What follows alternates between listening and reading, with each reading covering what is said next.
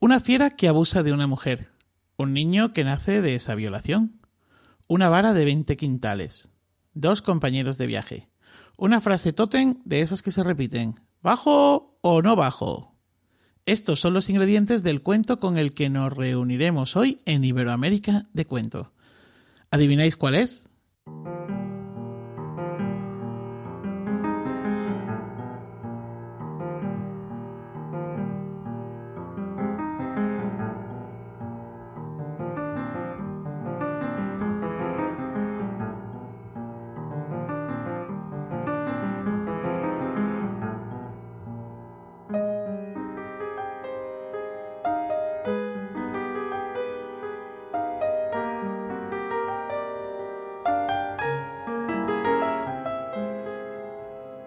Bienvenidas, bienvenidos. Somos Pep y Manuel y esto es Iberoamérica de Cuento, un podcast quincenal dedicado al mundo de la narración oral en Iberoamérica, un podcast de la red de podcast Emilcar FM. Hoy nos hemos juntado con nuestras amigas y compañeras Anabel Castaño y Sandra Araguas para hablar pues de un cuento, que por las pistas dadas ya estaréis pensando en él. Sí, sí, se trata de Juan el Oso. ¿Qué tal amigas, amigo? ¿Cómo estáis? Hola Manuel, hola Pep, ¿cómo estás Sandra? Una alegría como siempre estar compartiendo este espacio y gracias nuevamente por la invitación. Hola Sandra, Anabel, hola Manuel. Pues mira, muy bien, muy contento. Ya sabes que me encantan las salas de audio, me encantan los podcasts, me encantan estas muchachas, compañeras, me encanta. Hasta tú, me encantas, Manuel. Gracias, gracias. Oye, qué alegría entrar así. Hola a los tres, me alegro mucho de volver a estar aquí con vosotros y volver a enredarnos entre cuentos. Y eso, Sandra, y desde Huesca. Muy bien, pues hoy nos reunimos en torno a Juan el oso y como hiciéramos con las tres naranjitas del amor, le hemos pedido a Sandra Araguas que seleccionase un cuento. Ella ha elegido este cuento y nos ha elegido también a un informante. Lo volvemos a, a tomar del archivo del SIPCA. ¿Nos lo presentas, por favor? ¿Nos presentas el cuento, el informante, bueno, y todas esas cosas bonitas que tú haces y que conoces del SIPCA, por favor? Bueno, pues ya sabéis, como otras veces os he contado, que el SIPCA es una gran base de datos en la que tenemos un montón de, archivos de tradición oral. Hay cuentos, pero también hay romances, leyendas, adivinanzas, trabalenguas, bueno, todo lo que, lo que podáis imaginar eh, relacionado con el mundo del, de la tradición oral. En este caso, el cuento que elegí no es Juan el Oso, sino que el protagonista lo llama El Fortachón y sus compañeros, y, y se centra sobre todo en lo que es la primera parte de la aventura de, de Juan el Oso, que aunque él no diga ese título, sí que es este, este cuento. Y este título es el que, el que se suele dar en, en la mayor parte de, de, los lugares donde se ha recogido. El narrador que, que lo cuenta es un señor que se llama Miguel, Miguel Tabuenca, que nació en 1925 y es de Inzón, de un pueblo de la provincia de Zaragoza. Y la, el trabajo, la grabación, pertenece a un trabajo que fue el Archivo de Tradición Oral de la provincia de Zaragoza, que fue recogido, eh, recopilado por Luis Miguel Bajén en 1994. Luis Miguel Bajén es uno de los grandes etnógrafos que tenemos nosotros en Aragón, eh, un músico impresionante y la verdad es que es una, una maravilla poder coincidir con él. Toca, toca, bueno, toca yo que sé cuántas cosas toca. A mí me encanta verlo tocar sobre todo las cucharas de madera, que es una, una maravilla ver cómo lo hace, pero cualquier cosa que le caiga en las manos, bueno, le, les da vida y la verdad es que tiene un archivo, una, una barbaridad. En este concretamente, en el de la provincia de Zaragoza, hay 5.763 grabaciones, para que os hagáis una idea del, del volumen de, de, este, de este archivo. Bueno, y yo creo que mm, con esta simple introducción, eh, para abrir un poquito la boca, por cierto, Miguel Tabuenca eh, no es un gran narrador, no tenemos grandes eh, eh, grabaciones suyas, sí que tenemos este cuento, hay otra leyenda, hay alguna jota además cantada muy bonita, lo que sí que tiene es un aire chistoso este hombre y una expresividad para contar que enamora. Así que yo creo que en lugar de extenderme mucho más, lo mejor es que pasemos a escucharlo, que disfrutemos todos y luego ya hablamos. Pues vamos allá, vamos a escuchar a Miguel. Pues esto era una vez que era un matrimonio que el hombre trabajaba en el campo y la mujer tenía que llevarle la comida a donde él estaba trabajando. Y tenía que cruzar un bosque. Y una de las veces, pues salió una fiera y abusó de ella.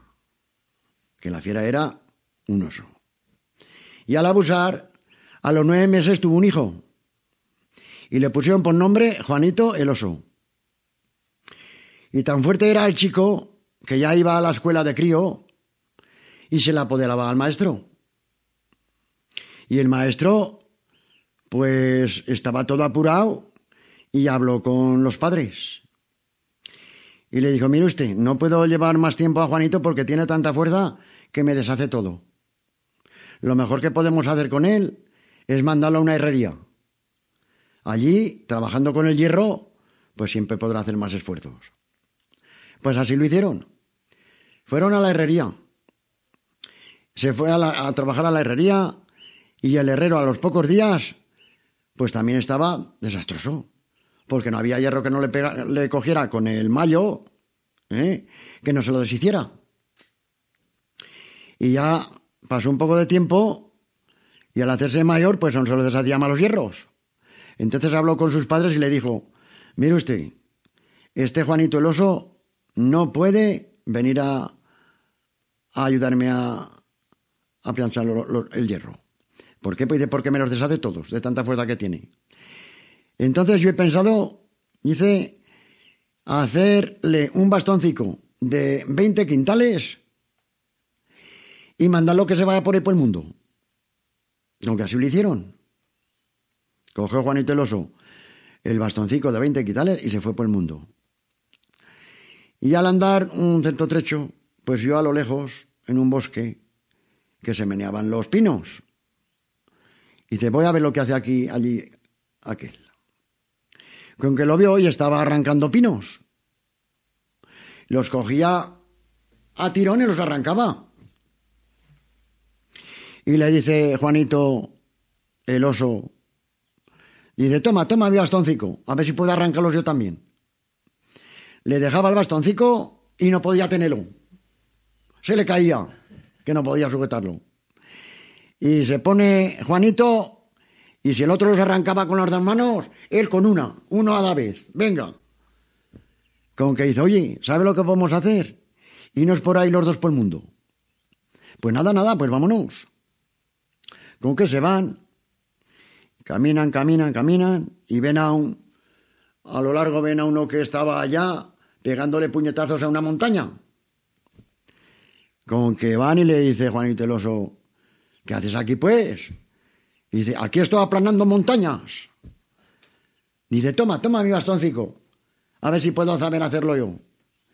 Con que coge el bastoncico y le pasaba como arrancapinos, que se le caía que no podía tenerlo. Y Juanito el oso, si él le pegaba cuatro o cinco puñetazos para derribar las montañas, este al primer puñetazo, montaña abajo. Pues mira, ¿sabes lo que podíamos hacer? y nos somos tan fuertes los tres juntos por ahí el mundo. ¡Hala, pues que nos vamos! Echan a andar y ven una, una cabaña. Dice, oye, ¿sabes lo que podíamos hacer? Hacer aquí noche en esta cabaña. Pues nada, pues vamos a hacer noche en la cabaña. Y le dicen, mira, ¿sabes lo que podemos hacer? Tú, arrancapinos, quédate a preparar el agua para hacer la cena. Y nosotros nos vamos a buscar leña. Con que se quedó Arrancapinos en la cabaña y preparó la olla. Preparó la olla y estando preparando la olla, salta uno por la chimenea. Mira que bajo. Y toma. Pues baja. Mira que bajo. Pum. Y se y bajó. Y se sentó en el banco con arrancapinos y le dice, ¿a que te escupo en la olla? No lo hagas, hombre, no lo hagas. ¿A que sí? ¿A que no? Y le escupe. Se levanta, arranca pinos pensando que le iba a apoderarse del otro y resulta que el otro le pega una paleta que lo deja medio muerto. Cuando estos llegan, pon, pon en la puerta. Y el otro salta de dentro. ¿Quién? ¿Quién? Y toma, pues ¿qué la pasaba este? Con que va, abre, que somos nosotros. Abre y le dice, ¿qué es lo que te ha pasado pues? Ay, que me he puesto mucho malico, que me he puesto mucho malico. Cagún, pues como pues en tan poco rato. Pues nada, nada, hala. Se echan a, dormir, se levantan, al día siguiente es la misma operación. Tienen que ir a unos a por leña y otros a, preparar la olla. Dice, pues ahora a plana montañas te quedas tú. Y nos vamos a Arrancapinos y yo a, por, a buscar más leña. Y entonces, claro, pues Arrancapinos decía, a ver, a ver si, a ver si le cascaste también. ¿ah? Y vuelven y a la misma, la misma operación. Llaman a la puerta, mejor dicho, está preparando la olla y dice, mira que bajo, mira que bajo. Dice, no te ocurra, ¿eh? No te ocurra. Y el otro bajó y se sentó en, en el banco. Y le hizo la misma operación. Dice, a que te escupo en la olla. Dice, no te ocurra, ¿eh? A que te escupo, a que sí, a que no, ¡pum! Y le escupe. Se levanta, se levanta a plana montañas, que le parecía que le iba a matar en una paliza, y resulta que se la apodera al otro y lo deja medio muerto. Pues nada, nada. Llegan los otros a la puerta, pegan en la puerta, y el otro también, ¿quién? ¿quién? ¿quién? Me cago en la. Pues resulta que este se ha muerto, se ha puesto mal otra vez, dijo, dijo eh, Juanito el oso. Pero el otro decía, también este la ha cascado. Arrancapino decía, también este la ha cascado. Bueno, la cuestión es que, ¿qué te ha pasado pues? Y dice, ay, que me he puesto mucho malico, que me he puesto mucho malico. Me cago en... Pues que va a tener esta cabaña, dice Juanito el oso, que va a tener esta cabaña, que todos sus poris malicos. Mira, mañana os vais los dos a por leña, a ver si me pongo también malico. Con que llegó al día siguiente y se fueron el arrancapinos y a Plana Montaña se fueron a por leña. Y este se quedó con la olla a preparar la comida. Con que estando preparando la comida, se asoma el otro por la chimenea y le dice, mira que bajo. Dice, toma, y había bajado yo. Se sienta en la olla y le dice, ¿a que te escupo en la olla? Escupe, escupe, que no te va mal. Y le escupe. Coge el bastoncico que tenía de 20 quintales detrás de la puerta, le pega un garrotazo y lo deja por muerto. Con que otros, los otros ya venían con la ilusión de que le iban a, pegar también, ¿sabes? Pon, pon en la puerta ya del otro, ¿quién? ¿Quién? Y dice, pues este, este no lo ha pegado. Con que cuando abre, le dicen, ah, coño, coño, ¿qué enfermedad teníais? Ya sé qué enfermedad teníais, ya, dientes de ajo, que bajaba por la chimenea y sus pegaba cada paliza que sus, sus machacaba. Cago en Dios, tú no te has pegado a mí, ahí está detrás de la puerta, medio muerto. Con que miraron y no estaba. Y era un, como un palacio encantado, había un de y por allí se marchó, y del, del y del agujerico al tejado. Y el tejado, el cuento ha acabado. Amigas, amigo, ¿quién empieza? Si queréis, eh, os propongo una cosa así como para comenzar a, a los tres. Eh, vamos a, a intentar organizar, estructurar, igual que hicimos con las tres naranjas del amor, eh, el cuento, como las partes fundamentales que hemos encontrado. ¿Os parece? Venga, una primera parte sería, digamos, l- la génesis de Juan el Oso, ¿no? Ese sería como el primer punto. Em, que podemos hablar de ello porque he estado mirando y hay o sea, hay partes que están antes y que eh, eh, muchas versiones han desaparecido, de hecho yo no tengo aquí ninguna, pero que aparecen de pronto reflejadas en, al final. Ahora, ahora me explicaré. Venga, entonces la primera sería eh, la génesis de Juan el Oso, la segunda sería eh, la salida de Juan el Oso, vamos, yo ahí en la génesis incluiría también cuando escapan de la cueva, tal. Eh, la segunda sería la salida de Juan el Oso a recorrer el mundo, digamos, y a, y a hacer los, los amigos, eh, los amigos sobrenaturales. La tercera parte sería eh, la del diablo, el enano, el duende, mm, la figura que queramos, que tiene eh, de donde se desprende el, el tema de la oreja, que puede ser ahora o más atrás, pero bueno, esa parte. La cuarta parte sería el rescate de las princesas, que de hecho es lo que da el nombre al tipo, el rescate de las princesas. Y la quinta y última parte sería la, la del, eh, bueno, cuando Juan el Oso consigue llegar al palacio, al castillo, donde eh, las princesas están siendo obligadas por su padre a casarse con los, con los traidores, ¿no? Y ahí, bueno, se resuelve todo. Más o menos así, sabemos que hay muchos elementos eh, en medio que son también muy importantes y delante, incluso detrás, como, como vamos a ver, de, de esta estructura. Así que nada, ya, si os parece, empezamos por la primera parte. Venga, pues adelante, vamos con la génesis de Juan el Oso, que yo creo que es un temazo. ¿Qué queréis comentar?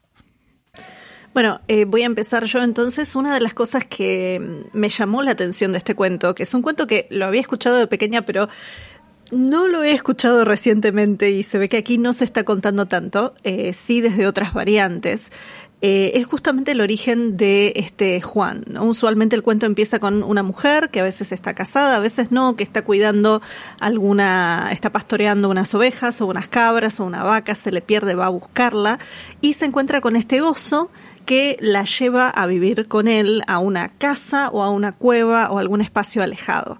Eh, es interesante, algunas variantes de Argentina tienen que la familia sí sabe que este ser se la lleva y están preocupados por ella, pero a la vez le tienen tanto miedo a la fiera que no se acercan a rescatarla. Eh, digo, teniendo en cuenta, por ejemplo, uno de los ejemplos, pero la cosa es que ella después de un tiempo da a luz a un niño y este niño que es tremendamente fuerte y que es criado por su madre, a medida que va creciendo va adquiriendo esa fuerza y se va después enfrentando, se va después a enfrentar a su padre. Digamos, ese es como el origen principal. Eh, también es interesante que en otras culturas, eh, este es un cuento que es muy conocido tanto en el mundo de habla hispana, no solamente en España, sino también en las Américas, pero que también tiene una extensión eh, por otros países, donde no siempre es un oso, a veces es un caballo el, el que la lleva, ella la secuestra, o en algunos casos, que eso me llamó la atención de dentro del índice de Arne Thompson Uter decía que era hijo de las lágrimas. Sí, ahí Pep me está haciendo el gesto porque es muy poético además esto, ¿no? O sea, es un hijo de las lágrimas. Pero eh, fundamentalmente siempre la relación que tiene él con su madre es eh, muy positiva. O sea, siempre está la defensa, el cuidado, hasta que finalmente logran liberarse. Y ahí pararía, digamos, con esta primera parte. Claro, hijo de las lágrimas porque al fin y al cabo la, la, muchacha es secuestrada, es raptada, es violada, vive durante muchos años encerrada en esa cueva, entonces eh, por un oso o por el caballo, como has dicho, ¿no? Pero en cualquier caso siempre hijo de las lágrimas, que es una cosa bien, bien impresionante en ese sentido, ¿no? Eh, me gusta mucho la idea del niño que te salva, del niño que te apoya y que te salva. Y también eh, pensar en la situación de la violación, del rapto y la violación, ¿no? Eh, este cuento lo, he estado, lo estoy contando y lo conté no hace mucho en, en un colegio en Zaragoza, precisamente. Y, y, bueno, luego coincidió que ese día tenía una charla con profesores del mismo centro. Y una de las profesoras de, creo que eran de primero, segundo de primaria, pues en un momento quiso hablar de esto, ¿no? Porque ella dice, es que yo, cuando empieza Juan el oso y el oso secuestra a la muchacha y se la lleva a la cueva y tapa la cueva con la... Yo ahí me dio como un, escalofrío. Claro, a los chavales de primero, de segundo, en principio, no es que veas ahí como que hay como, oh Dios mío, Dios, no, sino que ellos se van centrando en todo lo que pasa porque para ellos lo interesante es a partir de ahí, ¿no? Eh, pero claro, es una situación dura, es dura para mí como narrador. Entonces recuerdo que en, aquel, en aquella conversación yo le decía, bueno, si quieres quito, quito a Juan el oso, porque, o sea, quito el oso, porque puedo quitarlo, hay versiones que no tienen, pero eso no va a quitar que deje de haber violadores o que deje de haber osos o secuestradores y que eh, no se avise a los niños, a las niñas de que esa figura existe, ¿eh? que la puedes poner más montaraz o menos montaraz, pero aquí se maneja en un lenguaje muy simbólico. ¿no? En ese sentido, he mirado otras versiones, he encontrado unas cuantas versiones, hay más de 40 versiones recogidas en castellano en España, en la península, pero hay decenas y decenas, o sea, es un, en todo el arco mediterráneo es uno de los cuentos, o sea, hay cientos de versiones recogidas. Solamente, fíjate, solamente en las de Aurelio Espinosa, hijo, eh, en los, las tres versiones que él contiene, hay una eh, en la que la mujer ya va embarazada se ha casado, hay como un rollo ahí novelesco al principio, se casan dos pastores, el pastor rico y la pastora pobre, y después de 15 días de matrimonio, que ella ya está embarazada, te lo insiste para que no te hagas salida, pues es secuestrada por el oso, ella da luz allí en la cueva, y el hijo se hace fuerte como un oso porque durante varios años come lo mismo que come el oso maravilloso, ¿no? por un lado, por, sigue habiendo el secuestro, pero por un lado, eh, dime Sandra. Sí, hay, hay más versiones en las que mm, intentan camuflar como esto de la violación. No sé si es porque, claro, al, narrador que lo está contando mm, es una parte dura, ya no como narradores profesionales de ahora, sino incluso yo creo que antes, porque hay versiones de finales del 19 en los que como que se va suavizando aquello. Y curioso que lo que dice es que se hace fuerte porque come lo mismo que come el oso, o en, otros, en otras versiones que, he leído, eh, había una en la que decía que se hacía animal porque bebía leche de yegua. Que curioso también con Anabel, que nos estaba diciendo hijo de caballo o que estuviera que relacionado con otro caballo. Hay una versión también muy interesante en la que resulta que la madre eh, ya es madre, está recogiendo leña en el bosque con su hijo y entonces unos ladrones la secuestran y la meten en una cueva y la dejan allí encerrada para que ella sea que, la que les limpie y les haga la comida, suprimiendo toda esta primera parte. El niño se hace muy fuerte porque como come lo que comen los animales que tienen allí escondidos en la, en la cueva, pues termina apareciendo también a un oso. Le crece el pelo, nunca ha estado fuera, es como otro animal más. Entonces es curioso cómo este primer paso que, que, costaría un poco eh, introducirlo, vemos que hay muchas versiones que ya como que lo van limando.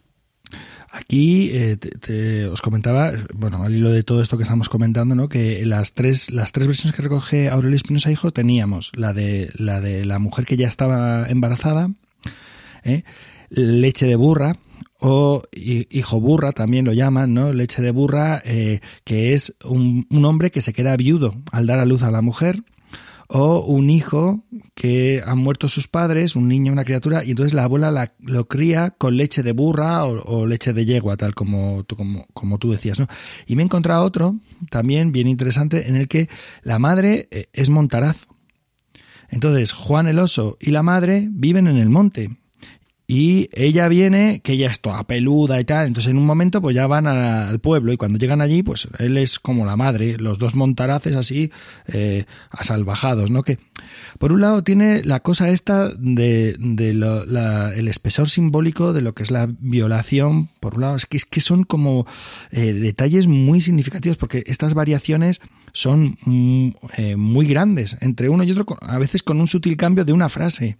¿No? O sea, la idea de la violación, del secuestro, pero por otro lado también la idea, de alguna forma, de lo civilizado de la civilización, de la separación, digamos, del mundo salvaje y el mundo civilizado, que en muchas versiones, en el momento que llega la madre con el hijo al, pueblo, lo que ocurre es que están desnudos y peludos y, y, entonces piden antes de entrar en el pueblo que les lleven ropa a las vecinas, los amigos, lo que sea, ¿no? Una forma de formar parte de la comunidad de lo civilizado. Sí, a mí me gustaría, eh, bueno, no sé si me aparto ligeramente de este principio, pero ver, eh, creo ver eh, la figura de Heracles o de Hércules en esta, en este principio, porque mm, Heracles es el hijo de Zeus y de Almena, y Almena fue violada. Zeus, bueno, ya sabemos cómo era Zeus, y entonces Zeus se disfraza, se, se hace pasar, vamos, se toma el cuerpo de anfitrión, que era el, la pareja de Almena. Y entonces, pues la, la viola. Y a partir de ahí, pues eh, nace Heracles. Y si os dais cuenta, Heracles, eh, en, los, en los trabajos de Heracles o de Hércules, pues hay también uno con un toro. Aparece la hidra, que podría ser en algunas de las versiones la serpiente. Eh, y aparece también el. Bueno, aparece también. Y hay, la versión que yo cuento que Carmen y yo eh, contamos es en la que solo hay una princesa y está allí eh, metida porque ha cogido una, una, manzana de un árbol que estaba prohibido. Y, y ese puede ser precisamente el jardín de las Hespérides. Es decir, no sé, ¿no? Que igual se me está yendo la, así la imaginación, pero que es que yo creo que, que todo eso está ahí, ¿no? Incluso la propia manzana con, con el tema judío-cristiano de, de Eva, que donde también está la serpiente, o sea que, bueno, no sé. Eh, me quedé pensando con esto que vos decías, Manuel, y un poco con esto que estaba señalando Pep también, que tal vez lo que tenemos acá son eh, un mismo cuento con dos tipos de orígenes rituales o con algo, digamos, con algo vinculado a lo ritual diferente. Porque por un lado es esto de la violación, que además es algo que estaba ocurriendo en muchos lugares, digamos, y que también era una manera de retratar y reflejar esto.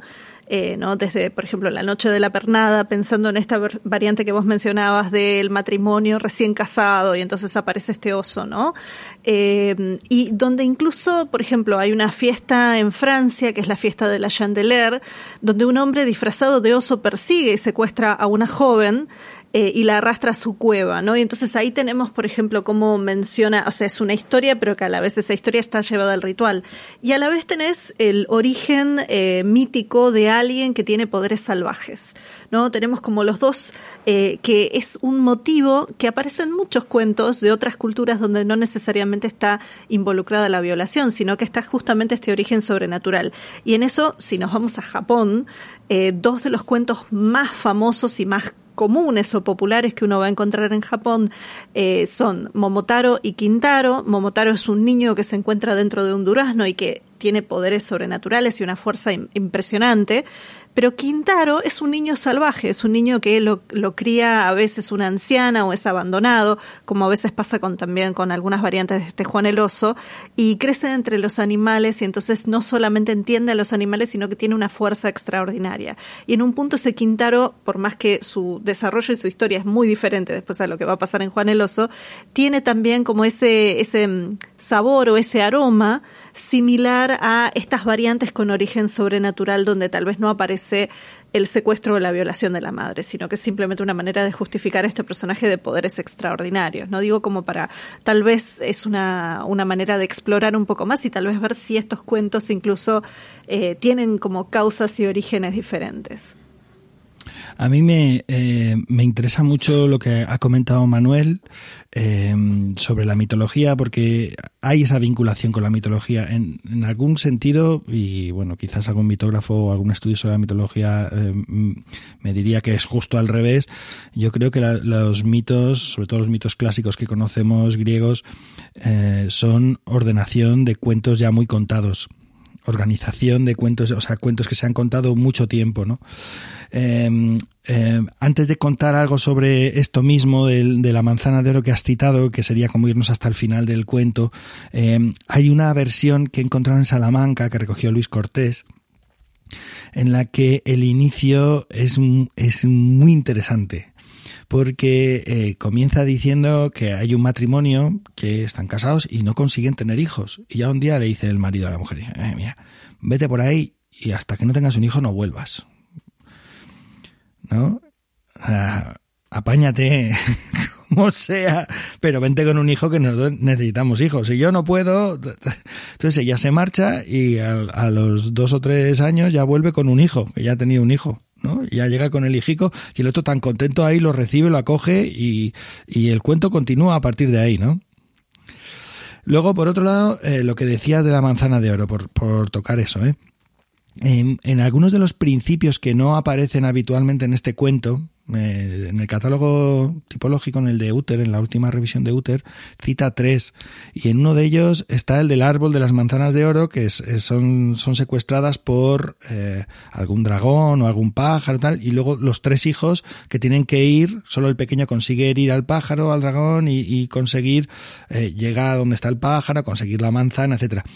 Esta parte, eh, ya te digo, yo en todas las versiones que he leído españolas no la he encontrado pero si aparece un vestigio de esta parte que es la manzana al final, esa media manzana que le da o esa media naranja o en algunos casos esa media granada, o sea, esa, esa pieza de fruta de oro que le da a, Juan el oso, la princesa, cuando ha sido liberada antes de subir por la cuerda, ¿no? Que es una cosa, bueno, pues maravillosa, porque de pronto ahí en la cueva dice, y ahora te doy, toma esta media naranja, y así tú y yo nos casaremos cuando, porque estos no te van a dejar salir, cuando llegues. ¿no? Entonces ella sale y ya eh, efectivamente no le dejan salir y al final del cuento aparece el otro con la media naranja que eso eh, que es exactamente igual, ¿no? Sí, creo que incluso el vestigio de ese vestigio es la versión de Rodríguez Almodóvar en la que ni siquiera aparece la naranja ni la manzana. Lo que aparece es que la princesa dice estoy aquí porque mi padre me dijo que había un árbol con una manzana que no tenía que coger y entonces yo cogí esa manzana, ¿no? Eh, y luego el regalo, en lugar de ser la manzana, es un anillo, creo recordar. Oye, y ya por terminar con esta parte del principio, sí, bueno, yo por ir terminando, por lo menos mi, aportación, vosotras ahí. Em, hay una versión de la Rea Palacín, recogida en los años 50 en Cádiz, en la que no es un oso ni un caballo, es un orangután. Cosa que me fascina. O sea, se van eh, esta ha perdido una vaca y dice, voy a volver a casa, me van a volver, me van a matar, lo que sea, me voy. Y entonces se va, se va y le van diciendo, no vayas a, ese, a esa selva que está llena de fieras y de tal. Dice, si me matan, que me maten, yo no puedo volver a casa sin la vaca. Se mete allí y el orangután lo coge, ¿no? ¿Y qué ocurre? Que con el orangután tiene tres hijos. Dos que son medio orangután, medio hombre, y uno que es hombre-hombre. Y entonces ese es el protagonista, porque con ese es con el que se vuelve. ¿no? Y ahí continúa toda la, historia. Aunque tiene, esta versión tiene más, más eh, detalles que os voy a ir mencionando seguro. Madre mía, me has dejado loco totalmente con lo que estabas contando. O sea, ¿cómo puede llegar un orangután a Cádiz? y con esto que vos decís, sí, este orangután yo pensaba también que eh, durante mucho tiempo, tanto el mundo antiguo como el mundo moderno eh, miró hacia otras culturas y hacia otros territorios que tenían incluso una fauna diferente, eh, pero también personas diferentes, como algo que no era enteramente humano. Entonces estaba también esta pregunta de si aquellos orangutanes o personas, pero que no parecían seres humanos europeos, tal vez para quienes estaban contando estas historias, sí eran exactamente humanos. Digo, estuvo todas las figuras de los homúnculos, por ejemplo, que eran estos hombres que no eran hombres, o digo, estos hombres que tenían cabeza en el pecho, por ejemplo, si ustedes van buscando ilustraciones de viajeros del siglo XVI, XVII y previo, eh, los exploradores se van a encontrar con un sinnúmero de personas de las cuales la pregunta es, bueno, tienen rabo, tienen, eh, son personas, son humanos, son osos, son, qué otros seres son.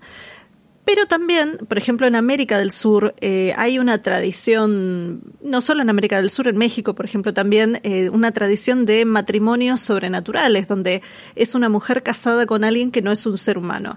Y, mm, por ejemplo, dos versiones que recoge Berta Vidal de Batini en Argentina eh, son las del el hijo del Ucumari. En vez de ser un oso, el, el Ucumari es un ser que en alguna versión dice es parecido a un oso, a mí me parece que más bien eso lo tomaron influenciados de la versión más europea, eh, pero también es un ser con poderes extraordinarios que secuestra a una mujer y tiene un hijo con ella. Eh, que usualmente igual la, la, historia termina muy, muy brevemente porque termina cuando el niño y la madre vuelven al pueblo y el niño va a la escuela y se burlan de él y la madre les dice, si se burlan de ti, pégales. y con eso termina la historia y no nos encontramos con todos los otros seres extraordinarios. Pero eh, hay muchas historias acá, en, no solo en territorio argentino, donde tenemos esto de eh, personas que también, a veces para esconder una violación intrafamiliar, pero en otros casos simplemente como parte de los mitos y las leyendas locales, eh, estos casamientos extraordinarios con un hijo que tiene otros poderes van a aparecer.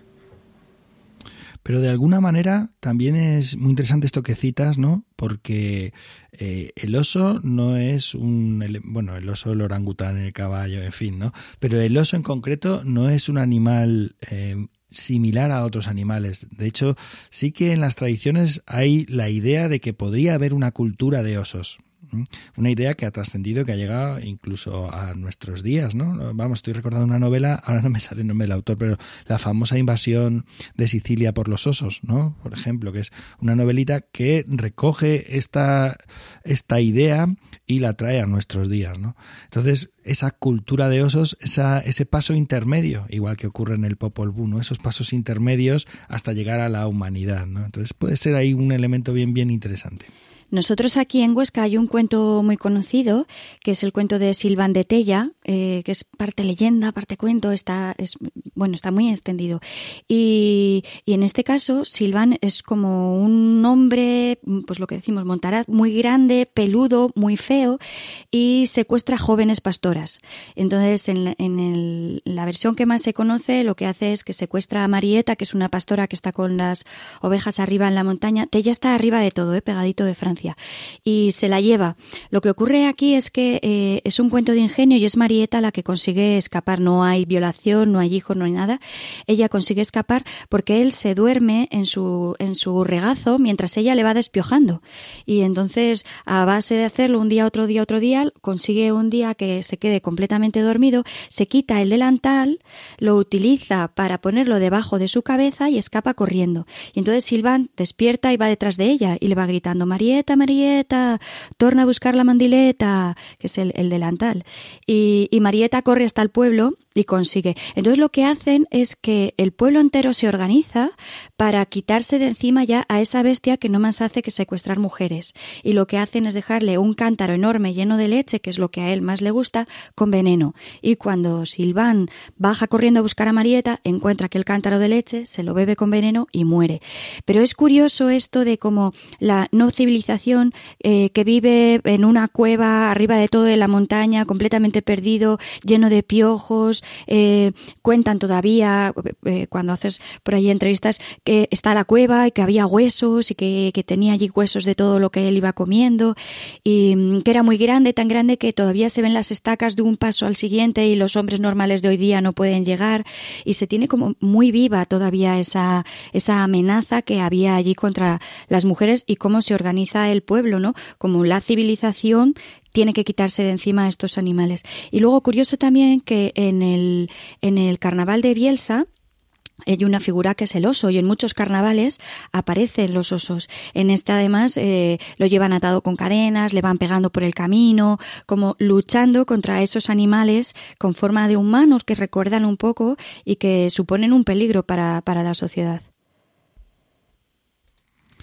Yo, yo creo que deberíamos ir avanzando en lo que es la estructura del, del cuento porque nos vamos a detener aquí que es que es a ver para mí también es como de las partes más interesantes que tiene este cuento que es inmenso tiene un espesor simbólico muy grande no pero por ir terminando ya este primer punto que es eh, que es la cueva la génesis no y luego ya la marcha la marcha del pueblo en el que están, ¿no? Esa confrontación y esa idea de que el origen eh, salvaje de Juan el Oso le impide, por lo menos inicialmente, eh, formar parte de la sociedad. La madre sí que ha sido parte del mundo al que vuelve, pero Juan el Oso viene de otro mundo y llega allí y entonces tiene problemas en la escuela, ¿eh? lo que son las normas, tiene problemas en el, en el pueblo. De hecho, hay versiones muy brutas en las que mata al maestro, mata al herrero, ¿eh? mata a los compañeros. De hecho, eh, hay una, hay una que Juan el oso tiene rabo detrás, un rabito de oso, ¿no? Y entonces le tiran del rabo y entonces él hace lo mismo con los muchachos, les tira del rabo que los deja todos sangrando, que los deja todos capaos, ¿no? Entonces es como, Dios de mi vida, qué barbaridad. Entonces, claro, llega un momento que ya el alcalde le dice a la madre, a los padres, mira, el Juan es majo, pero es que es muy bruto, porque es que le pega una colleja a uno y le sale la cabeza volando y al otro le ha roto las costillas al darle un abrazo. Entonces, no puede quedarse aquí. ¿No? Entonces, de alguna forma, como que reafirma esa idea de lo civilizado, lo salvaje, y esto también quizás, y, perdona que me estoy extendiendo mucho, pero es que me fascina esta parte, esto también quizás tiene que ver con algo que contó una vez Antonio Rodríguez Almodóvar. Y es que este cuento es muy antiguo, muy, muy antiguo. Eh, él decía que había estudios, creo recordar, llamaba filogenéticos, que hablan de más de 6.000 años de antigüedad confirmada de este cuento. Es decir, antes de aprender a escribir, antes de que apareciera la escritura, antes de que apareciera casi el ser humano ¿no? en, el corazón de la prehistoria, ahí, eh, el ser humano tal como lo conocemos, ahí este cuento ya estaba rodando y ya nos estaba enseñando o, alentando a dirigirnos a, la sociedad, ¿no? a, a desgajarnos, a separarnos de lo salvaje. Yo creo que como para pasar a la siguiente etapa, igual dejamos abierto acá la puerta para analizar justamente esto que vos decís de la importancia de los osos, porque si nos encontramos en la tradición oral con osos, van a ver que es súper variado, o sea, tenemos el príncipe convertido en oso, la potencia que tienen todos los osos polares en los cuentos noruegos, por ejemplo. Digo, y, y el oso eh, realmente sí tiene aspectos similares al ser humano. O sea, hay, hay cuestiones donde nos encontramos desde la forma de alimentación, los espacios de hábitat también, e incluso poder caminar en dos patas, aunque no sea permanente. Entonces, digo, también ahí hay un paralelo con el orangután. Pero, eh, y es interesante también cómo aparece este Juan el oso mucho más bruto y mucho más tal vez agresivo, cuando la mayoría de las variantes que aparecen de este Juan el oso, de este cuento que estamos analizando, es un Juan el oso un poco más justiciero en un punto e incluso que está buscando pares, que es lo que pasa cuando en algunos casos mata a su padre el oso o en otros casos no lo mata, pero sí libera a la madre y sí empieza este viaje eh, en el cual se va a encontrar con compañeros maravillosos que tal vez no son tan maravillosos como él, pero que son maravillosos también. Digo, como que eh, empezamos a encontrarnos con eh, lo extraordinario que tiene él y que tienen otros, que sí tal vez son en parte sus pares.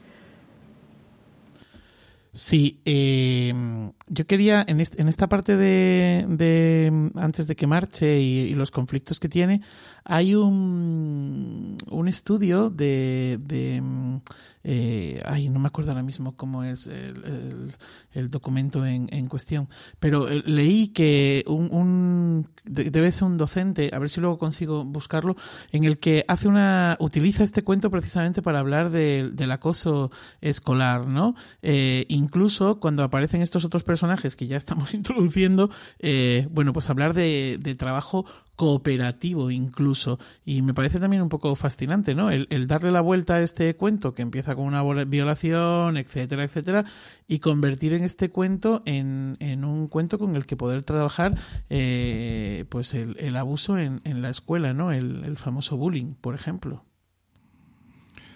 Bueno, pero es que esto, este cuento habla de un superhéroe que como todos los superhéroes eh, están fuera de la sociedad. O sea, que es lo que le pasa a Spider-Man, a Superman, a todos, que es que no encuentran su lugar. Vete a los increíbles. Esta, esta, gente no ha inventado nada. Son gente que no, no acaban de colocarse, de recolocarse en, en una sociedad donde todo el mundo tiene unos poderes muy limitados y donde ellos tienen unas capacidades que, que descollan, ¿no? que, que, que salen. ¿no?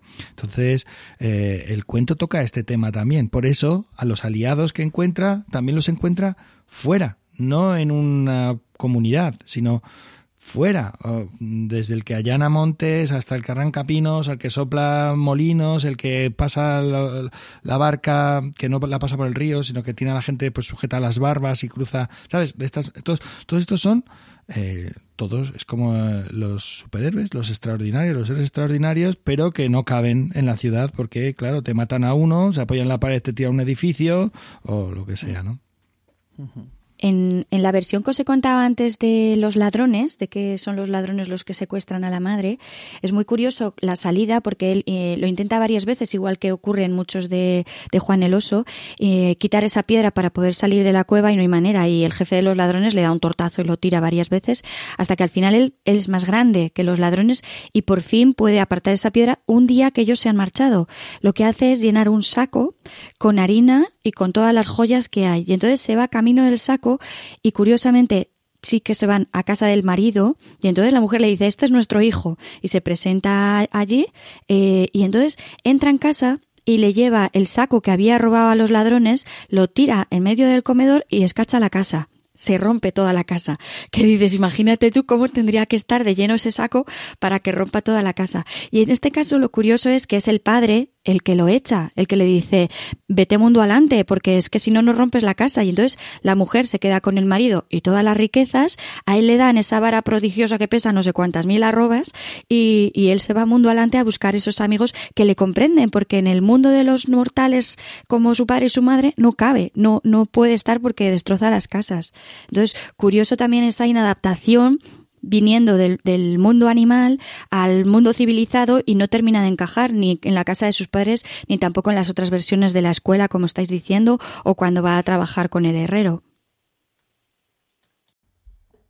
Sí, eh, que es que ya he encontrado la cita y porque como seguiremos avanzando, pues eh, está publicado, es un artículo de Natividad Alonso Elvira y de José María Áviles Martínez y está publicado en una revista que se llama Revista Educa Amazonia. Eh, educación, sociedad y medio ambiente. Y se puede consultar en, en, en, la página web de Dialnet. Simplemente ese inciso, perdonad.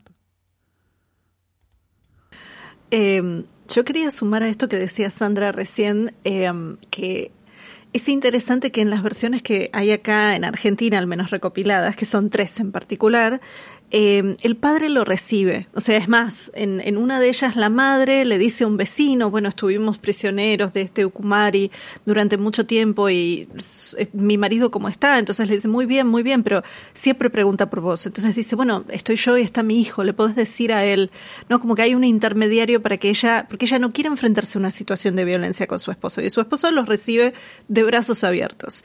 Eh, y Juan no rompe la casa, pero es el padre el que le da el látigo, en, el caso de la variante argentina, de una de las variantes le da un látigo y una espada, eh, que obviamente también pesa quintales, pesa toneladas. Eh, y a partir de eso es él el que en realidad tiene este deseo de salir a recorrer el mundo, porque sí, el pueblo le queda chico, le queda muy chico.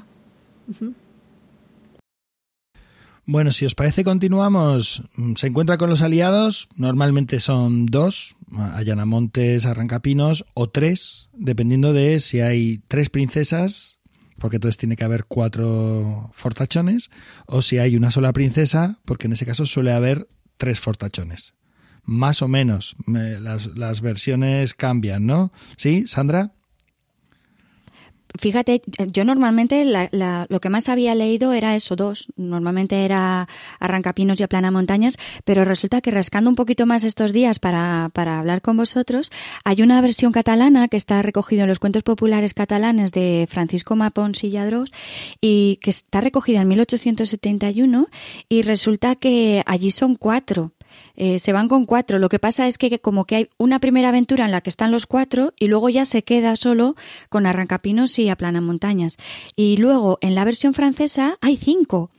Que, que, dices, qué curioso que, que, vayan juntando tanto. Y es verdad, por el camino va perdiendo a los compañeros hasta que se quedan tres, claro, él y los otros dos, que son justos la medida para las, para las princesas. Es que los amigos sobrenaturales es un motivo que aparece en algunos otros cuentos, entonces puede haber como una confusión ahí. Seguro que Anabel de esto conoce. A ver, cuéntanos. No, bueno, los amigos sobrenaturales tiene mil variantes y mil millones de cuentos de los cuales podríamos hablar otros dos programas, yo creo, mínimamente. Eh, es más, Jenke Salga, que es la narradora húngara, que muchas veces, bueno, hacemos referencia a ella, es una amiga, eh, ella publicó uno de sus libros sobre eh, personajes de cuentos tradicionales, pero con como superhéroes, o sea, pensando en estos poderes maravillosos como poderes de superhéroes, un poco como un paralelo para acercar a los adolescentes.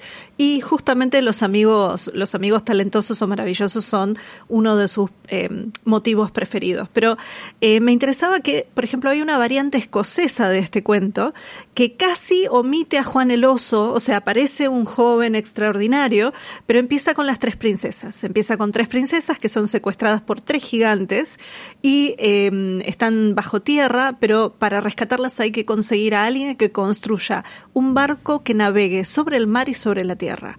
Entonces ahí tenemos, digamos, otra variante que no es específica a la que toca Juan el Oso. Acá en Argentina, la variante más larga que recogió Berta Vidal de Batini, que la recogió en San Luis, lo que tiene son tres princesas, eh, son dos fortachones y Juan, y en realidad cuando Juan las va rescatando les va diciendo, bueno, vos eh, te vas con cuál, vos te vas con Juan eh, y vos te venís conmigo, pero mis dos amigos van a querer pelearse por, por vos. Entonces hay ahí, digamos, una, una cuestión a ver, no, no, voy a decir mucho porque es bastante patriarcal en ese sentido, pero digamos esta cuestión de repartirse el botín.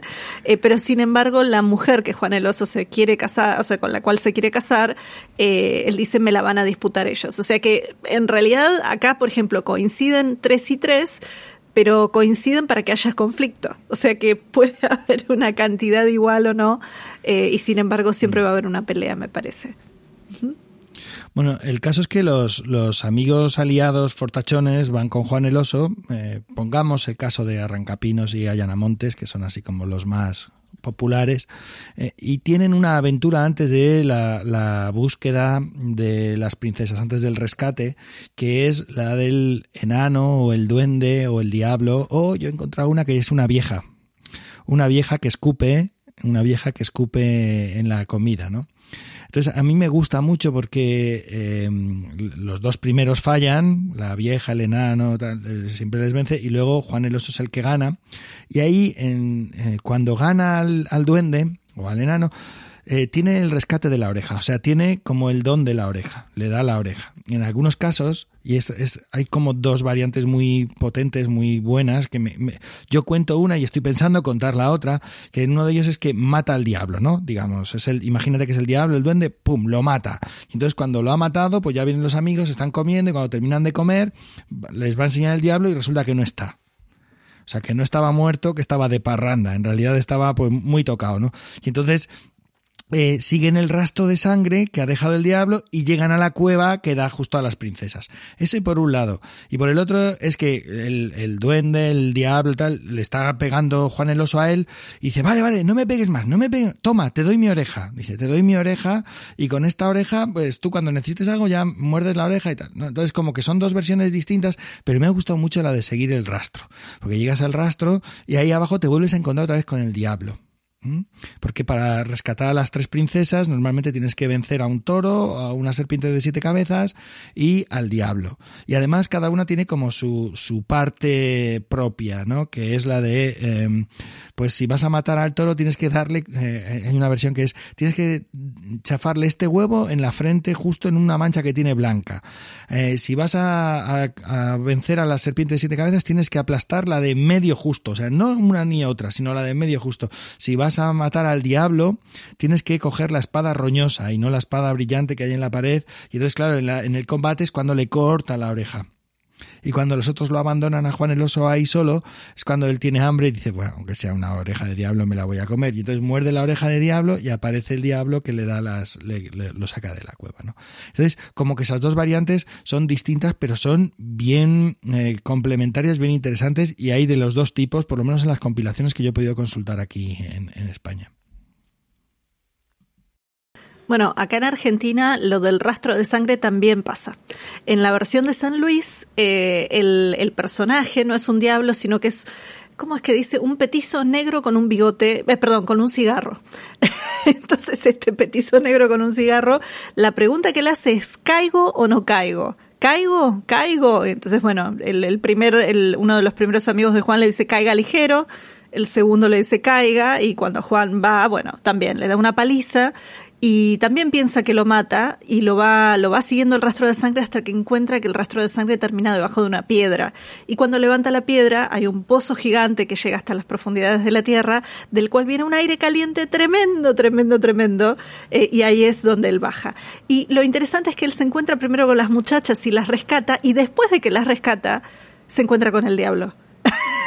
Entonces el diablo ni siquiera es motivo de enfrentamiento, sino que el diablo es el que lo va a ayudar a Juan a no estar perdido ahí en ese inframundo que, que, hizo siguiendo el rastro del petizo, porque además el diablo no es el petizo, tampoco. Entonces tenemos como toda esta otra vuelta que le dieron eh, a la persona que fue contando esta historia ahí en San Luis. Pe Me callo, así habla Manuel. Perdón, no, no, Anabel, es que no, eh, petizo, no entiendo, no, no tengo eso, eso en mi vocabulario. Ah, perdona. Es verdad, es un slang, digamos, es un coloquial de acá de Argentina. Petizo es alguien muy bajito. También se le dice petizo a los caballos, pero, pero en este caso es alguien muy bajito. Entonces es, un, es una especie de enano, enano negro y con un, una pipa, fuma una pipa y estaba. Eh, y ese es el, ese es el personaje, digamos, conflictivo, el de caigo o no caigo. Eh, cosa que también en un momento cuando yo originalmente había leído el cuento dije, es, es un, es, es el diablo, pero después aparece el diablo y entonces digo, ah, no, no, no, siguen aclarándolo, es el petizo negro y con una pipa. A mí me encanta el momento escatológico eh, en algunas versiones, porque está el, escupitajo, pero en otras está el, el, cagar, ¿no? El defecar, me encanta. A mí me gusta mucho la versión que os comentaba de los cuentos populares catalanes, porque ni es un diablo, es, resulta que es un viejo el que aparece en, la cocina cuando está, cada uno se queda vigilando cada día la comida y entonces el viejo simplemente pide comida. Y lo que pasa es que eh, eh, arrancapinos y aplana montañas pues no le dan de comer. Y entonces como no le quieren dar de comer pues el viejo les pega pero les pega pero bien. Y entonces eh, como están tienen tanta vergüenza de decir que ha sido un viejo el que les ha pegado no dicen nada y se esperan para que venga el otro al día siguiente a ver qué le pasa. Y claro cuando llega el tercer día em, Juan el oso pues resulta que el viejo le pide de comer y le da. Pero es que el viejo le pide otra vez y le vuelve a dar de su parte y dice, oye, que es que... Y le vuelve a pedir y dice, oye, que yo no te doy más. Y entonces cuando arranca em, eh, Juan el oso, le pega directamente porque si no se come su comida y la de los otros. Entonces es curioso que aquí no sea ni un duende ni, ni simplemente es un viejo. Lo que pasa es que debe ser un viejo bastante fuerte. Y se escapa el viejo. Y entonces van corriendo detrás de él y descubren que hay una puerta que es la que les lleva al inframundo. Aquí a lo mejor es un momento, un buen momento para recordar la versión de Granada que os citaba y de Cádiz que os citaba al principio, que es fascinante, y también para comentar una cosa de este cuento que combina con un montón de cuentos más. O sea, la facilidad que tiene para combinar con otros tipos de cuentos. De hecho, eh, he estado contando y hay al menos 20 otros tipos que combinan con este cuento. Esto que decías de caigo no caigo, eh, claro, no ocurre si tú estás eh, con Juan el Oso, Montes y Arrancapinos en medio del bosque. Pero sí cuando te metes en una casa o en una cabaña o en una casa encantada, que ocurre también en algunas versiones. Y entonces ahí de pronto te encuentras con Juan sin miedo y con caigo o no caigo y va cayendo el muerto a trozos hasta que ya se recompone. el primero se marcha, el segundo se marcha y ya cuando llega Juan el, oso, pues acaba con él. Y cuando acaba con él, no, por favor, no me peguen más, está, no sé qué. Eh, el, el, misterio de esta casa le dice, está debajo de la lancha de la lumbre. O sea, levanta la piedra y efectivamente ahí abajo está eh, los tesoros, las princesas, toda la, toda la fiesta esta, ¿no? Entonces es muy interesante porque combina mm, de forma magistral. Igual que, eh, por ejemplo, al final, ¿no? Yo por seguir avanzando ya, porque yo no sé cuánto tiempo llevamos, pero llevamos un ratito, ¿no? En el, en el último punto de, de, este cuento, que es el que hemos dicho que los dos compañeros, o tres, o cuatro, se marchan con las princesas y lo dejan ahí abandonado, ¿eh?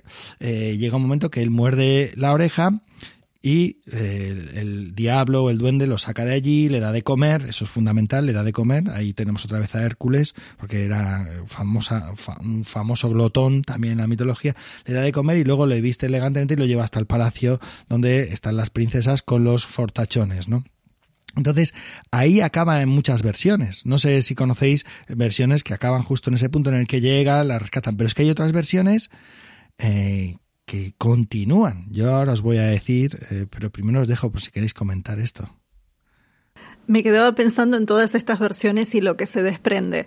Eh, por fuera de la influencia de Juan el Oso, pero con esto que vos decís de dentro de una casa, este, este cuerpo, este muerto cayendo, hay una historia tradicional mapuche en la Patagonia que habla del reforó. El reforó significa puro hueso.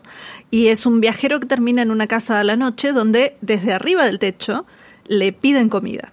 Y o sea, si dice que no, lo van a devorar y si dice que sí, justamente baja este esqueleto que come y que después le pide que lo entierre. Bueno, y hay toda una, una serie de, historias, pero yo pensaba también cómo esto también se va nutriendo o cómo esto va alimentando también las versiones más locales, por lo menos aquí, ¿no? Digo, eh, en, en ese sentido, cómo se van encontrando estos, estos puntos de inflexión. Y a la vez lo que vos decías de eh, cómo este cuento combina también con otros, cuando yo les, les decía esto de, bueno, Juan el Oso baja, rescata a las princesas o a las jóvenes, los amigos lo traicionan y se llevan a las muchachas. En esta versión que, que, recoge Berta Vidal de Batini, que me parece tremendamente rica y tremendamente larga, eh, cuando se encuentra con el diablo, eh, aparece el episodio, que seguramente ustedes lo conocen de otros cuentos, de eh, el hombre tratando de domar tres mulas y una de esas mulas es el diablo. Bueno, y ahí está toda la cuestión del diablo entregándole la oreja. Pero entonces entramos a otro cuento más, otra variante más, para finalmente que Juan pueda salir y volver a reconocer a la mujer que él rescató y con la cual se quería casar. Eh, eso solo. Pues eh, a mí ha habido una que, que, me ha dejado así como un poco loca, que es una versión francesa que está recogida en Lorraine, eh, que pertenece a una colección que se llama Cuentos Populares de Lorraine, eh, recopilada por Emmanuel Coscan. Y, y resulta que en, en el inframundo no es un demonio contra el que tiene que luchar, sino que es un hada y es una hada la que le va poniendo como los distintos pasos para poder llegar hasta, hasta, hasta las tres hermanas, porque tiene que, rescatar a las tres. Entonces, eh, se quita la primer, eh, se quita el primer problema y llega a la primera hermana y resulta que la hermana le paga con una bola de oro eh, recubierta de pedrería, de joyas, salva a la segunda del toro y entonces la segunda también le paga con otra bola de oro, también recubierta, y la tercera hermana es la que tiene la bola como más rica, eh, más elaborada y es la tercera que sale y ya le advierte que va a tener problemas. Entonces eh, suben las tres, vuelven a mandarle la cuerda, pero cuando él está a mitad de subir, ya sabéis, le cortan la cuerda a sus amigos y se cae otra vez para abajo. Él retrocede y entonces busca a Helada y como ha pasado ya las tres pruebas, Helada le ayuda y le dice, para salir de aquí la única manera que hay es que sigas andando hasta el final del valle y encontrarás allí un, un buey. Entonces, mata ese buey y busca a un águila que, eh, que encontrarás en la, en la entrada donde has entrado. Y el único problema que hay es que el águila tiene que comer constantemente.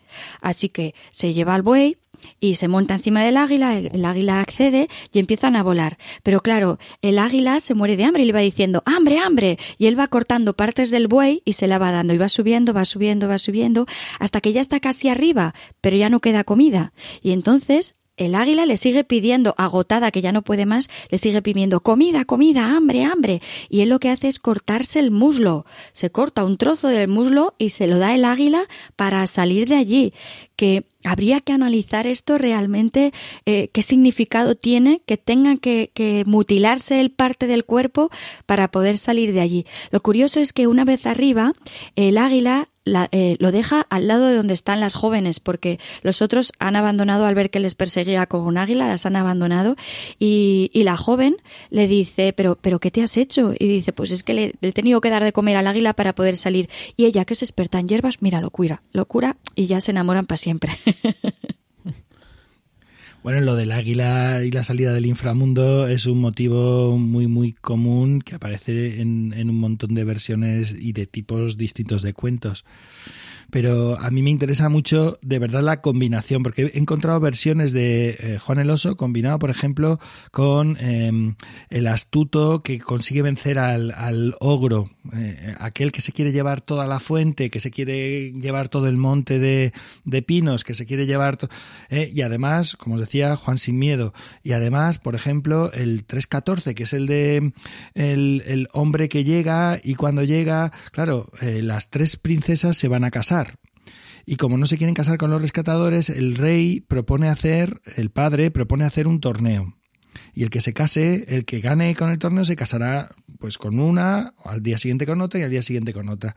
¿Y qué es lo que ocurre? Pues que eh, Juan el Oso está en la ciudad, se ha vestido de, de pobre, ha entrado a trabajar pues con un platero por ejemplo, ¿no? Eh, hay, de hecho, eh, se disfraza, le pide el diablo porque eh, no es un duende normal, sino el que tiene la oreja es un diablo feísimo con velas de mocos en las narices. Entonces le pide al diablo que le ponga como, como él lo había encontrado. Y, y lo pone así como un hombre así encorvado, viejo, tal, con velas de mocos por las narices y entra a trabajar ahí en la, en la platería. Y cuando es el primer torneo, todos se van le dicen, vente, vente, que va a ser magnífico. Y dice, nada, yo paso, yo paso. Entonces, claro, cuando se queda solo, muerde la oreja, le pone, le da una montura, le, da un, equipamiento de torneo, no sé, pues una, una armadura, tal, y vence. Pero cuando ha vencido, se marcha. Y al día siguiente repite lo mismo, cuando ha vencido se marcha. Y entonces en la tercera ocasión eh, la princesa le pide al padre que no, que en vez de un torneo, que ya ven lo que pasa, que eh, ella, que es la joven, lo que quiere es que alguien le haga una naranja como la que tiene ella, una media naranja como la que tiene ella, que fue lo que hizo, le dio la media naranja eh, eh, cuando estaba. Y entonces, claro, eh, llega la noticia al platero, le dicen, ¿tú serías capaz? yo qué sé. Y entonces él dice, el viejo de los mocos, dice, yo, yo lo hago. Ah, ¿Qué necesitas? Una botella de vino y un saco de nueces. Me cago en todo, y con eso vas a hacerlo, con eso lo hago. Bueno, pues nada, se queda ahí toda la noche y toda la noche cascando nueces, comiendo nueces y bebiendo vino. Y a la mañana siguiente tiene la naranja. ¿Por qué? Porque ya la tenía. Y entonces entrega la naranja en palacio y la princesa reconoce la naranja y pregunta al muchacho que se la ha llevado, ¿quién te la ha dado? Dice, no, eh, uno que tenemos ahí en la platería, dile que venga, que con él me quiero casar. Y se presenta este de los mocos. Y dice el padre, pero hijo, hija de mi vida, ¿cómo te vas a casar con ese? Con ese me quiero casar, padre, con ese. Y bueno, pues nada, y se casa con el de los mocos hasta... Y al padre le da vergüenza al rey y, le, y los lleva como a un castillo aparte, que tengan ahí la vida, ¿no? Y el cuento continúa, esta parte la conocéis porque es que eh, hay guerra y al haber guerra van los cuñados que se han casado con las, con las princesas, eh, pero este eh, va primero y vence a todos los franceses, porque es guerra contra los franceses precisamente, Sandra. Vence a todos los franceses y cuando llega con la bandera que les ha cogido a los franceses, los cuñados dicen, coño, la bandera, ¿y de dónde? Yo os la doy, pero a cambio me tenéis que dar el lóbulo de la oreja o la oreja. Entonces se cortan la oreja y se la dan, ¿no? Y al día siguiente el padre, el rey, se pone muy enfermo y para curarse tiene que tomar leche de leona. Y este dice, yo la traigo, se marcha, ¿no? Los cuñados dicen, yo la traigo, se marchan los cuñados, pero este, con sus velas y sus mocos, consigue la leche de leona y cuando se cruza con esto le dice, yo la doy, pero a cambio me tenéis que dejar que os haga una marca en el culo con esta llave al rojo. Y entonces con la llave al rojo les hace la marca en el culo a los dos y estos se marchan. Entonces el rey está feliz porque tiene dos, dos yernos que les, les salvan y, el otro que es un, un desastre. Y cuando por fin están toda la familia junta reunida, ya eh, llaman, dicen, ah, que venga también la pequeña con el desastre ese y llegan, resulta que el desastre viene un mozo fornido mm, guapísimo y dice, coño, pues sí que ha cambiado el muchacho, el amor, el amor me ha cambiado. Em, bueno, mira lo que estamos celebrando. ¿Y qué estáis celebrando? Pues esto. Ah, sí. Pues a ver que te enseñen las orejas y que te expliquen por qué no las tienen. Pues esto otro. Ah, sí. Pues que a ver que te expliquen que, por qué tienen esa marca en la cacheta del culo, ¿no? Entonces, todo esto es combinado de otras versiones que funciona perfectamente con Juan el Oso. Entonces, claro, te puedes poner a contar Juan el Oso y cuando llevas tres horas y media, dices, bueno, voy a continuar. Sí, yo estaba acordándome ahora con esto que estabas contando y justamente con un pensamiento que tenía antes y es dentro de, eso que se encuentra en el, en el inframundo, eh, la versión que yo cuento es, eh, que creo que además está sacada de la de Rodríguez Almodóvar, es el toro, la serpiente y un gigante, ¿no?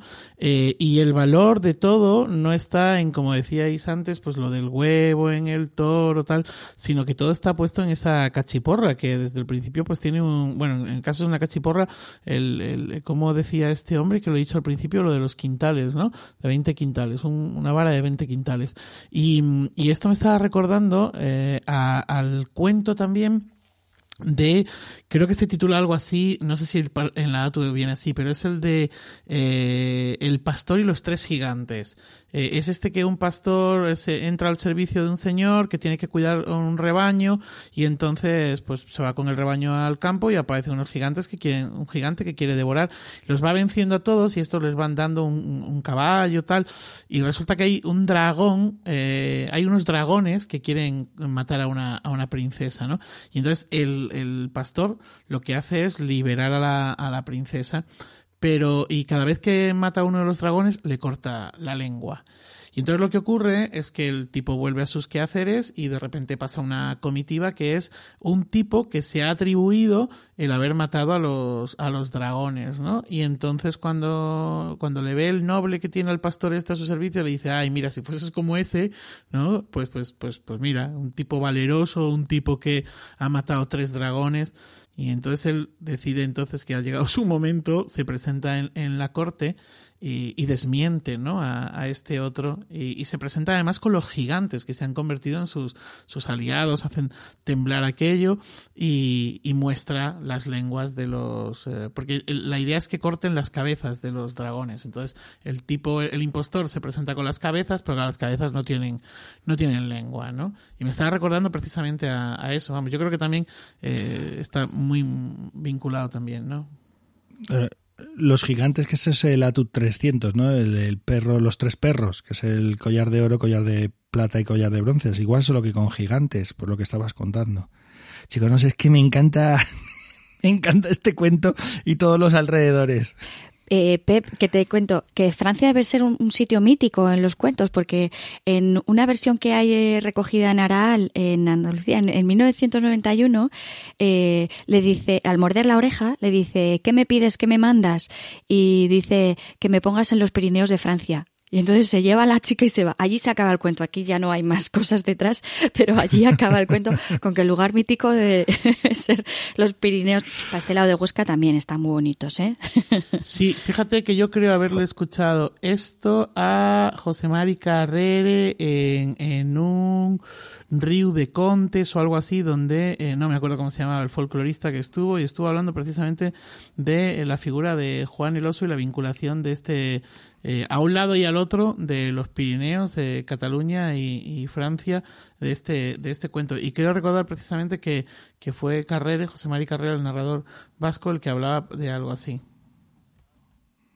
Bueno, en los cuentos italianos muchos hablan del rey de España o el rey de Portugal. Tiene también como esa cosa loca. Ah, Mira, he estado mirando en las notas. He estado mirando en las notas.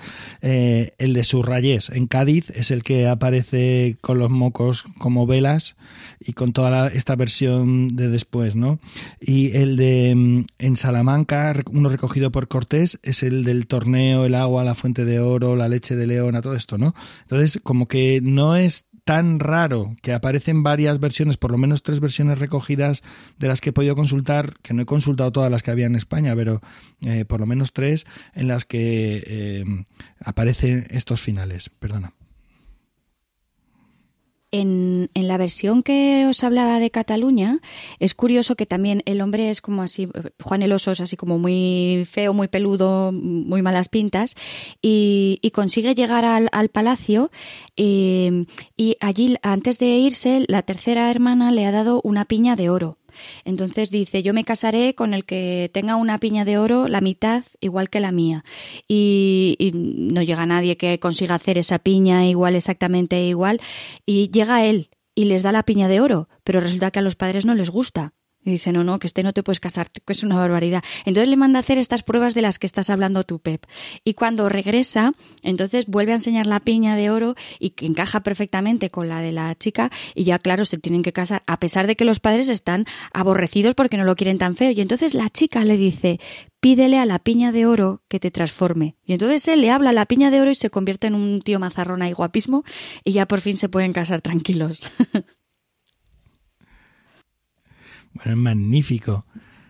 Esto, esto de los reyes que no quieren al, yerno que les toca eh, aparece en muchas versiones como el pastor de conejos y en muchos otros cuentos, eh, el, del saco de mentiras, que, hay como versiones que de hecho hay ahí también aparecen los amigos extraordinarios, los, los superdotados en, en muchas de esas variantes. Sí, pero te estás refiriendo a la hormiga, a los chiquitines que le van ayudando, ¿no?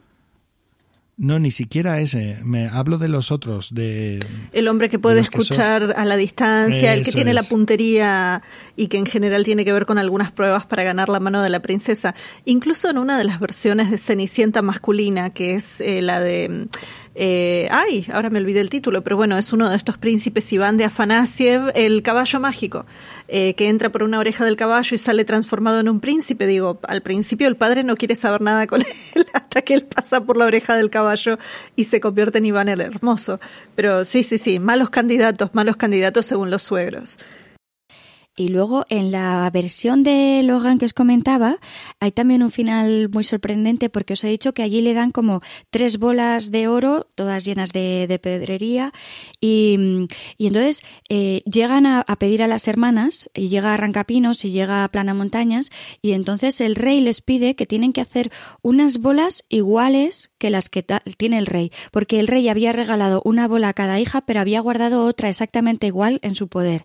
Entonces, claro, Arrancapinos y a Plana Montañas intentan allí hacerlo, pero no, no hay manera. Y mientras tanto, Juan el Oso está tres días en una habitación ahí mm, durmiendo sin hacer absolutamente nada.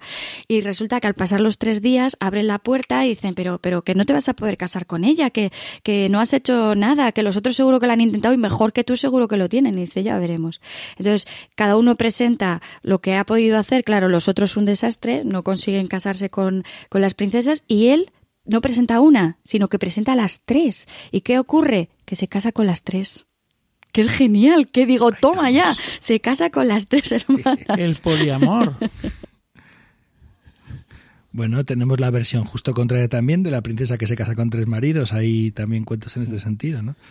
Oye, que si el cuento nos parece suficientemente largo, todavía hay versiones en las que cuando está abajo, abandonado, eh, eh, para salir, en vez de salir en un águila o mordiendo la oreja, tiene que montarse en un carnero blanco. Pero claro, está todo tan oscuro que se equivoca y se monta en un carnero negro. Y el carnero negro, en vez de subir a la superficie, lo que hace es que se baja al inframundo, más inframundo, donde tiene todavía más aventuras, hasta que por fin consigue volver a donde está el carnero blanco y ahora sí, se monta en el carnero blanco, sube y continúa. O sea, imagínate lo que es esta idea de modularidad ¿no? de módulos encajables, esta fractalidad, esta, esta posibilidad de combinación, ¿no? de combinatoria de cuentos que te pueden durar un día entero. Sí, la verdad es que con todo esto se puede hacer una sesión única que sea Juan el, el oso. Yo quería apuntaros una versión eh, justo por, por el final que tiene, ¿no? el desenlace que tiene en el que ya adelanto que no hay, que no hay boda. ¿no? Eh, está recogido por Fernán Caballero en Cuentos y Poesías Populares, que a su vez, de 1859, fijaos, y a su vez eh, él lo recoge de un artículo que apareció, apareció en el cuento, eh, perdón, de una recopilación que se llamaba El Cuento Español de, mm, de un tipo que se llamaba Barquero Goyanes. El cuento eh, se titulaba, en este caso, La oreja de, de Lucifer. Y entonces es el mismo héroe, pero aparece, los personajes que le acompañan son tres en lugar de dos, que son Carguín Cargón, soplín soplón, oidín oidón. Y entonces aparece el motivo de las, eh, la serpiente de las siete cabezas, la cachiporra es lo, mejor, y eh, cuando libera a la princesa, dice que la princesa es tan perversa que el caballero le pide al, al diablo, en este caso es diablo en lugar de duende, le pide que no, que no quiere saber nada, o sea, que le rescate, que le rescate de la princesa, que le rescate, que no quiere saber nada de ella porque es perversa. Eh, vos sabés que al, traer a, a Caballero, a Cecilia Boldefaber, me, me haces recordar mucho también a Laura Gonsenbach. Hay dos versiones italianas de esta historia, una por Gonsenbach, la otra por Pitré. Y obviamente los italianos le ponen ese toque pícaro, que es maravilloso. Pero, eh, digo, pero volviendo a una cosa que decía Pep, habría que pensar también que Juan el Oso, y recogiendo también lo que decía Rodríguez Almodóvar, lo más seguro es que es una saga. Esto seguramente es una saga, porque también eh, hay, bueno, Jenke Salga decía que en una variante serbia que ella encontró de Juan el Oso, eh, tenía el final, tenía partes en común con las sagas nartianas, que son sagas del Cáucaso.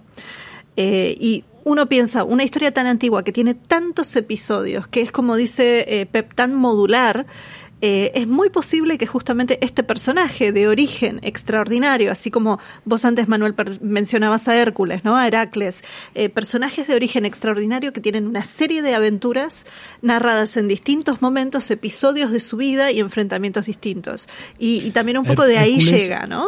Sí, Pep. Hércules y Jasón y los Argonautas. Y Jasón, sí. Nos encontramos aquí con el Bellocino de Oro, con los, eh, los compañeros extraordinarios. Es decir, en realidad la mitología clásica lo que hace es como que ordena esto. Y bueno, vamos a poner, vamos a poner 12 trabajos. Claro, claro. Incluso antes se me olvidó comentar el hecho de que Heracles va vestido con unas pieles, ¿no? Que también podría ser con eh, eh, el oso, ¿no? El propio, la figura del propio oso. Y el quintaro japonés que yo les decía también. De pequeño lleva un babero, que es un babero que le cubre todo el cuerpo y que tiene el símbolo kin, que es oro, pero después muchas veces se lo representa con pieles o pieles de tigre muchas veces. Eh, pero, pero igual los que tienen pieles de tigre sobre todo son los onis, que son los ogros. Eh, en cada lugar del mundo tenemos alguna de estas, porque en América también tenemos cuevas de osos o espacios donde estos héroes mitológicos salen de estos lugares oscuros, eh, oscuros iniciáticos, escondidos, secretos, y después viven una serie de aventuras que no se reducen a una sola narrativa o a un solo relato digo, sigo pensando en esto y bueno, es para seguir investigando, ¿no? Yo creo que podríamos acabar aquí, Manuel. No sé si Sandra, no sé si Anabel quieren comentar alguna cosica, pero yo creo que como sigamos ya... bueno, sí, yo... es que nos estamos, nos estamos, eh, volviendo ya como muy... Empezando a dar la turra, ¿no? bueno, yo voy a hacer aquí un momento friki total. Eh, Berlín tiene el oso como emblema de la ciudad. Berna tiene el oso como emblema de la ciudad y este cuento sabemos que, que es un cuento que funcionó. Bueno, los hermanos Green tienen su, su propia versión y sabemos que circuló por Centro Europa eh, y Madrid tiene el oso, pero esto debe ser por otro motivo porque osos en Madrid, no sé yo qué, ¿no? Bueno, eh, sí, vamos acercándonos al, al final y, y, bueno, pues, pues nada más. ¿Qué os parece si eh, nos despedimos? Es un placer siempre, la verdad. Eh, estoy seguro de que podríamos seguir mucho más tiempo, como decías tú, Pep, pero, pero, pero vamos al final. Es un placer escucharos y y, es que además, yo no sé, eh, la gente que nos está escuchando, los oyentes, ¿no? Pero yo es que aprendo mucho con, con vosotras y contigo, Pep. Así que un placer. Bueno, eh, nos decimos adiós. Bueno, pues muchísimas gracias. Yo creo que aquí aprendemos todos. Esto es un, un festín eh, para, para ya paladares delicados y exquisitos, porque ya como que nos vamos metiendo en las interioridades. Pero bueno, muchísimas gracias por la invitación una vez más, por, por volver a juntarnos para hablar de un cuento de tradición oral. Y ya sabes, yo soy un junkie de los cuentos tradicionales, de los podcasts. No sé qué, qué más me falta ya, de verdad, para tener un día estupendo como este de hoy. Muchas gracias y hasta, hasta, hasta dentro de 15 días. Bueno, agradecerles como siempre, citándolo a Manuel o a Pep, no solo Yonki y Friki, yo creo que es una, una juntada de ñoños fanáticos de esto, que disfrutamos de esto. Eh, y sí, aprendizaje mutuo, pero, además yo creo que es una retroalimentación que, que es un placer. O sea, y da gusto cada vez que nos juntamos tanto aquí como en las salas de audio, como bueno, cuando estamos ahí también conversando en el chat del Telegram de, de este tema. Y gracias como siempre por la invitación y saludos al resto del equipo de Iberoamérica de Cuentos, que siempre es un placer escucharlos. Bueno, pues para mí también la verdad es que es un lujo poder estar estos ratitos con vosotros compartiendo esto que, nos da así vidilla y que venga, vamos a otra más, otra más. Llevo cinco versiones, no, mm, hay que buscar más para Iberoamérica de cuento. Así que mola un montón poder estar así estos días dando vueltas y vueltas para luego compartir este rato tan bueno con vosotros. Por cierto, que no lo he dicho antes, pero que mm, eh, me quedé así como un poco preocupada porque pensaba que era un cuento que estaba muy extendido, porque sí que es verdad que había leído muchas versiones, pero no encontré más versiones que esta oral. No tenemos nada grabado, o por lo menos no he sabido encontrar ninguna otra versión oral. Y la verdad es que me ha alegrado mucho cuando he oído que Pep contaba una versión, que Manuel tenía otra versión. Y yo creo que, bueno, es un cuento que, es muy potente, que es muy chulo. Y yo creo que, bueno, igual hoy sembramos allí una semillita para que haya más narradores que se acerquen a, Juan el Oso y se animen a contarlo. No hace falta contarlo tres días. Mm, hacer una versión más cortita está bien. Nada, un placer como siempre desde Huesca y me encanta, me encanta poder colarme con vosotros en Iberoamérica de Cuento. Muchas gracias. Y espérate Sandra que hoy tenemos bola extra, ya verás qué sorpresa. Eh, bueno, pues nada más, os recordamos que esto es Iberoamérica de Cuento, un podcast mensual dedicado al mundo de la narración oral en Iberoamérica y realizado por Pep Bruno desde Aigal, Tierra de Cuentos, por Andrés y Nicole de la compañía La Matriosca y que en esta ocasión excusaron su presencia. Y por quien nos habla en este momento, Manuel Castaño de Legolas Colectivo Escénico desde Alcalá de Henares y que he tenido el privilegio de coordinar este cuadragésimo capítulo del podcast. Capítulo para el que hemos contado, contamos con la sabiduría, la opinión y el buen hacer de Sandra Araguás desde Huesca y de Anabel Castaño desde Buenos Aires. Gracias a ambas por vuestra participación, sois un regalo, sois un lujo. También os recordamos que Iberoamérica de Cuento forma parte de la red de podcast de Milcar FM y que que podéis consultar y comentar todos nuestros contenidos en las plataformas más importantes de podcast y en Emilcar FM barra de cuento, donde tenéis acceso a nuestras cuentas en Twitter y en Facebook. Gracias J por tu impagable labor, gracias Joan por la música, gracias a vosotras y a vosotros por escucharnos, acompañarnos y dar sentido a esto que hacemos. Y como decía antes, como regalo en el día de hoy, una bola extra que nos trae Pep. Bueno, me da un poquito de vergüenza, ya hemos despedido y además me da un poquito de vergüenza porque tenemos aquí a Sandra, que es eh, la que de verdad sabe de estos asuntos de recogida, de, de tradición. Pero en abril yo tuve la fortuna de estar una semana recogiendo folclore infantil en Aigal, en Extremadura, y eh, entre los etnotextos recogidos, pues tuve la suerte, la fortuna de que Ángel, un muchacho de 11 años, me contara Juan el Oso, tal como se lo contaba su abuelo Cipri. Y si os parece, aquí va el audio, son cuatro minutitos extras. Y nada, ya nos vemos en 15 días. Abrazos.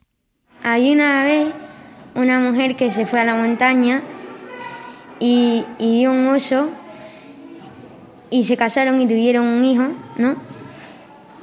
Entonces, cuando el, oso les encerró en una cueva con una piedra muy grande que solo la podía mover él. Y luego, cuando el hijo se hizo grande, tenía mucha fuerza y, y quitó la roca y se fueron a, una casa del pueblo. Y entonces, cuando fueron a la escuela y todo eso, los niños le, eh, le insultaban y todo eso porque tenía mucho pelo. entonces le dijo a su madre que se quería ir, ¿no? De casa, que se iba a hacer una porra de siete quintales, que son 700 kilos. Entonces se fue de casa, ¿no? Y se fue a la montaña y conoció a Arrancapino, que era un hombre que arrancaba pino del bosque y dijo, ¿cuánto te pagan? Y le dijo, siete pesetas. Y dijo, pues yo te pago ocho si te vienes conmigo. Entonces Arrancapino se fue, ¿no? Luego cogieron a Llanamonte. Luego conocieron a Llanamonte y dijo, y dijo, ¿cuántas pesetas te pagan? Y dice, a mí me pagan siete pesetas. Y dice Juan el pues yo te pago ocho si te vienes conmigo. Entonces los tres se fueron y acamparon en un bosque, ¿no? Dijo Juan el Oso, Arrancapino, vente conmigo que vamos a por la cena. Tú allá en Amontes quédate aquí a preparar el campamento. No, se quedó ahí a preparar el campamento y vino un duende y le dijo, ¿qué haces en mi bosque? ¿Te vas ahora mismo o te pego una tollina y te cago todos los pucheros? Entonces le pegó una tollina, dijo Arrancapino, uy, allá en Amonte, yo no me voy de aquí. Entonces el duende le, le pegó una tollina a Arrancapinos, ¿no? Lo dejó seco y luego le cagó de los pucheros. Al, al día siguiente dijo Juan Oso, pues esta vez que se queda aquí Arrancapinos y que se venga conmigo allá en Montes, ¿no? Entonces vino a Arranca, se quedó ahí Arrancapinos, preparó el campamentito y vino otra vez el duende y dijo, ¿te vas de aquí o te pego, con, o te pego una tollina y te cago los pucheros? No. Entonces dijo Arrancapino, no, yo no me voy de aquí. Y, le pegó y el duende le pegó una toallina y, le cagó en los pucheros. Al día siguiente se quedó Juan el Oso y Arrancapinos y Allanamente se fueron, se fueron de casa, ¿no? Vino, vino el duende y le dijo, te vas de aquí o te pego una toallina y te, y te cago en todos los cacharrinos. Entonces Juan el Oso cogió la porra y le dio para la cabeza Y, y, lo que al duende, seco. Y dijo el duende, toma mi oreja y cuando necesites ayuda, solo tienes que decir a la oreja duende o algo así, ¿era? Duende o algo así. Entonces mm, se fueron ya, ¿no? Y encontraron un pozo en el que había una princesa de un rey, ¿no? Dijo Oso. Y, ¿y si nos metemos y rescatamos a la princesa y que nos den una recompensa? Y entonces eh, bajó primero a Rancapino con una cuerda, agarró de una cuerda, ¿no? y cuando tocó la campanilla lo subieron, pero no llegó al fondo porque le daba miedo. Tocó la campanilla y lo subieron. Luego a Monte pasó lo mismo, que tocó la campanilla porque le daba miedo y no veía el fondo. Luego bajó Juan el Oso. Bajó para abajo del todo, ¿no? Y llegó al fondo y había tres puertas y la princesa estaba ahí, ¿no? Y dijo la princesa, si me intenta rescatar, saldrá un toro y te investirá. Entonces dijo el oso, que salga. Salió el toro y, le dio con la porra y lo, que, y lo mató. Luego salió una serpiente y, y también la mató. Y luego salió, creo que era un cíclope y mm, también lo mató. Y entonces Arrancapinos y Ayanamonte se fueron al castillo de reino ya, con la princesa cuando la habían subido. Faltaba que subiera Ángelos mm, y lo quedaron ahí para llevarse ellos más parte de la recompensa, ¿no? Y entonces eh, Juan el Oso eh, se le ocurrió lo de la oreja, llamó al duende y el duende lo llevó a palacio. Entonces cuando llegó allí, estaban allí Allanamontes y Arrancapino, que, que esos eran los que se creía que habían, se creía el rey que había rescatado a la princesa. Y Juan el Oso llegó y dijo, a la princesa la he rescatado yo, ¿no? Y, y se casó la princesa con él y ya está.